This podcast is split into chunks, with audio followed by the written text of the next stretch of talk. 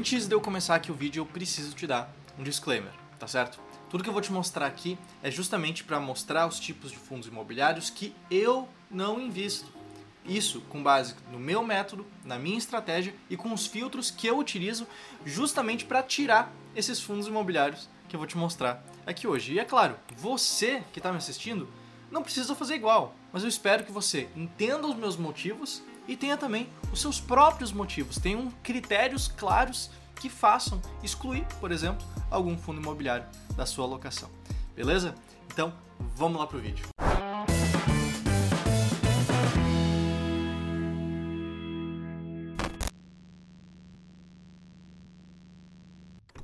Bom, começando aqui, eu preciso dizer primeiro de tudo que eu invisto em valor.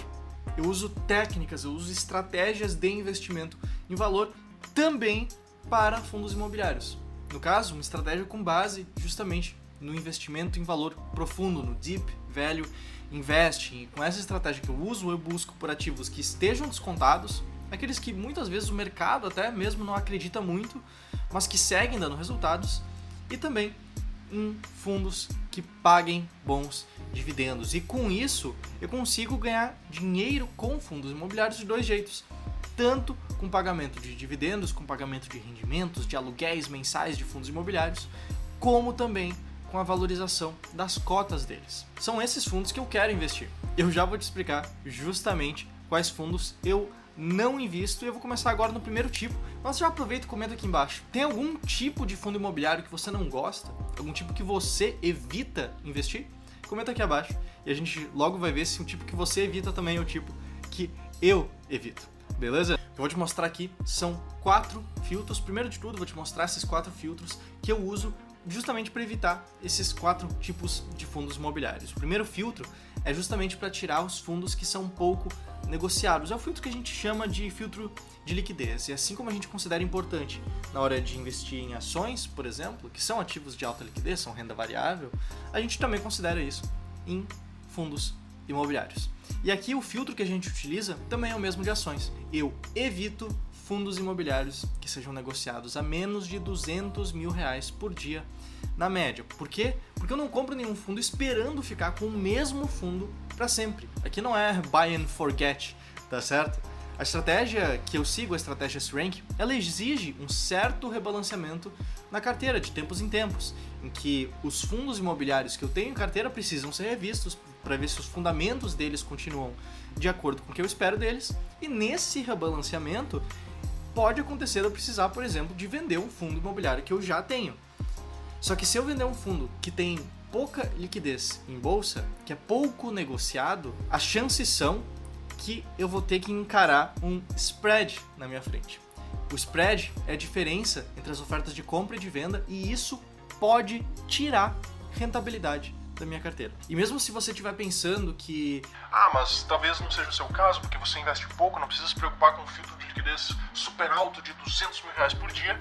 Mas mesmo assim, eu manteria isso. Porque digamos que o valor normal de um fundo imobiliário seja de 100 reais, mas as únicas ofertas que tem ali no home broker são de 99, 98. Se for 98 reais, é 2% a menos de rentabilidade que você perde simplesmente por causa da baixa liquidez do fundo. E tem muitos fundos hoje no Brasil com liquidez baixa, abaixo de 200 mil reais. E são justamente esses fundos que eu evito, que eu não compro e que eu sugiro talvez você evitar de comprar também, justamente para não enfrentar isso, que é o risco de liquidez. Beleza? Vamos aqui então para o tipo número 2 de fundos imobiliários, que são os fundos dos setores de incorporação e de desenvolvimento.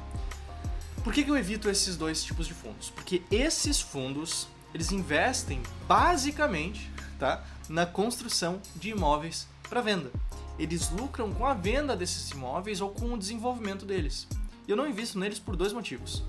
Primeiro, porque muitas vezes esses fundos eles estão majoritariamente dentro de uma coisa que é chamada de RMG, renda mínima garantida, que a gestão vai consumindo do patrimônio líquido do fundo para distribuir como se fosse um rendimento. Mas não é um rendimento. Tem que lembrar, fundo de desenvolvimento, fundo de incorporação, o imóvel está em construção. Não existe nenhum inquilino morando ali dentro para gerar esse rendimento. A RMG muitas vezes pode enganar os investidores que buscam altos rendimentos, mas na verdade o imóvel estava vazio. E segundo motivo é que esses fundos eles apresentam riscos que o investidor ele não precisa correr. Riscos de construção, riscos da operação. É similar, por exemplo, a comprar um imóvel na planta. Se você compra um imóvel na planta com a promessa de que daqui dois anos o imóvel está pronto, e daqui dois anos ele está pronto, beleza, maravilha, tudo bem, tudo deu certo. Só que a gente sabe que no mercado de construção e incorporação pode haver N problemas. Que você compra um imóvel na planta para estar tá pronto daqui dois anos, aí você tem que esperar dois anos, dois anos e meio, três anos, quatro anos, porque deu algum problema numa licitação, num habite, num alvará da prefeitura. Por aí, velho. Você sabe como é que é. Você tem algum caso, inclusive na sua cidade, que aconteceu isso? Porque eu sei que aqui onde eu moro tem, infelizmente, já teve bastante. Mas vamos lá. Qual que é o terceiro tipo de fundo imobiliário que eu tenho para te mostrar? O terceiro tipo são os fundos imobiliários que não pagam dividendos de forma previsível, tem uma discrepância muito grande nos pagamentos de dividendos. E aqui a questão é bem simples, tá? Se você busca pagamento de dividendos, se você busca receber rendimentos mensais em fundos imobiliários, você tem que tomar muito cuidado com aqueles fundos que têm pagamentos não recorrentes, que não pagam toda hora. E o problema vem que muitas bases de dados que a gente tem aqui no país, bases de dados gratuitas, sites, eles apresentam, por exemplo, uma média. Qual que é a média do dividendo pago, a média do dividend yield? por exemplo.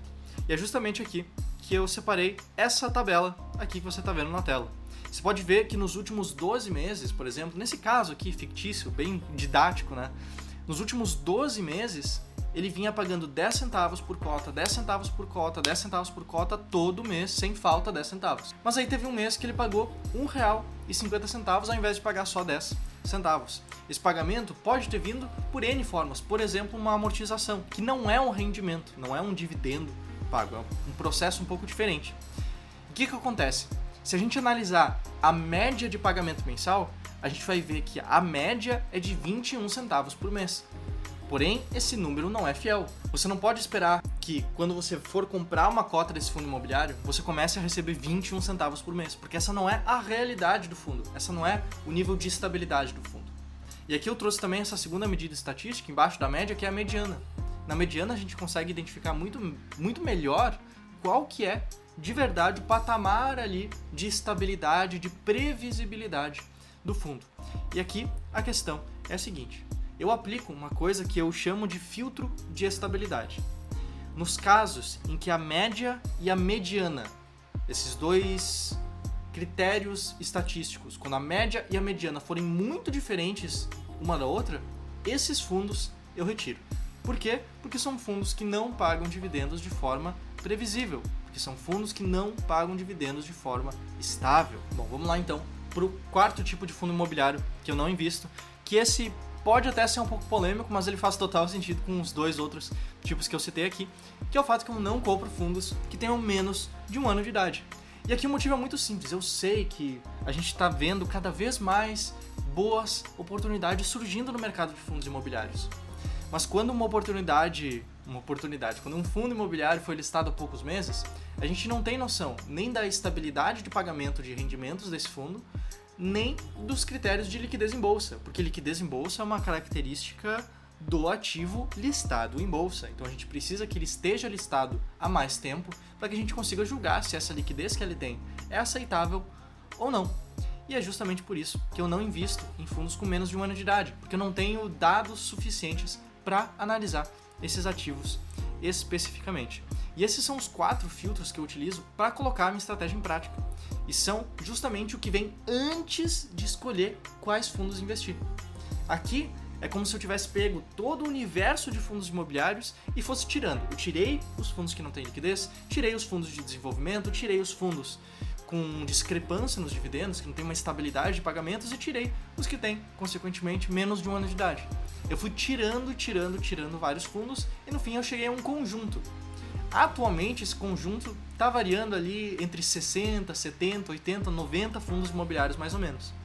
Então, de todos os que estão listados, eu fiquei aqui com 90. E antes de eu te mostrar quais são os critérios que eu uso para escolher quais são os melhores entre esses 90 mais ou menos que sobraram, eu preciso te dizer que isso aqui é um vídeo no YouTube. Ele tem uma duração limitada, ele é relativamente curto, mas que eu explico em detalhes essa mesma estratégia que eu uso num vídeo um pouco mais longo, um pouco mais prático, que ensina melhor essa estratégia que eu utilizo.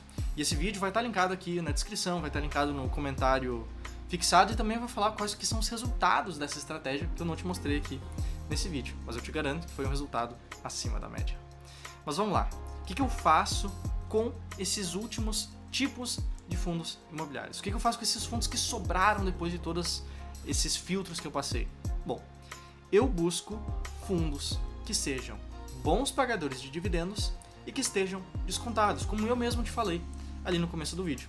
Então, de acordo com essas métricas que eu vou te mostrar agora, é justamente isso que eu vou buscar. Fundos que estejam pagando bem e que sejam baratos, que sejam uma barganha, que seja um ótimo possível caso de investimento em valor. Tá certo? Então aqui a gente tem duas coisas. Vamos lá, primeiro para a parte dos bons pagadores de dividendos. Aqui a gente vai ranquear os fundos que sobraram pela mediana do dividend yield. Dessa forma, a gente vai garantir que a gente vai comprar fundos imobiliários que estejam dando resultados. Depois, a gente vai ranquear os fundos pela métrica de preço, de valor, para ver se realmente está barato comprar esse fundo.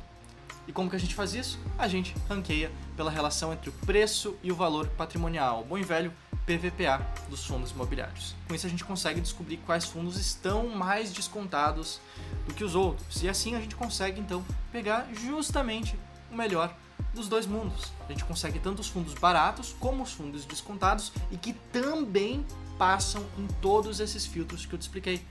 Não é simplesmente comprar o fundo mais barato da bolsa, não é simplesmente comprar o fundo que mais paga dividendos na média dos últimos 12 meses, ou que mais pagou dividendos no último mês, que é pior ainda. Não.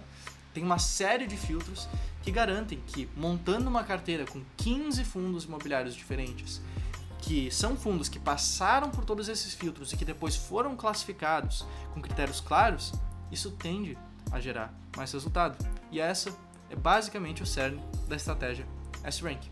E aqui, é claro, só para ficar congruente com o título do vídeo, os últimos dois tipos de fundos imobiliários que eu não compro são os fundos caros, eu não compro fundos imobiliários caros, e eu não compro fundos imobiliários que estejam pagando poucos dividendos ou que não estejam pagando dividendos, porque não faria sentido investir neles com base nessa minha estratégia clara. Então, de novo, eu quero te convidar a assistir essa aula especial explicando em muito mais detalhes essa estratégia que eu te expliquei aqui e vai ter o link aqui abaixo na descrição, nos comentários, tenho certeza que você vai gostar bastante do conteúdo que tem lá dentro.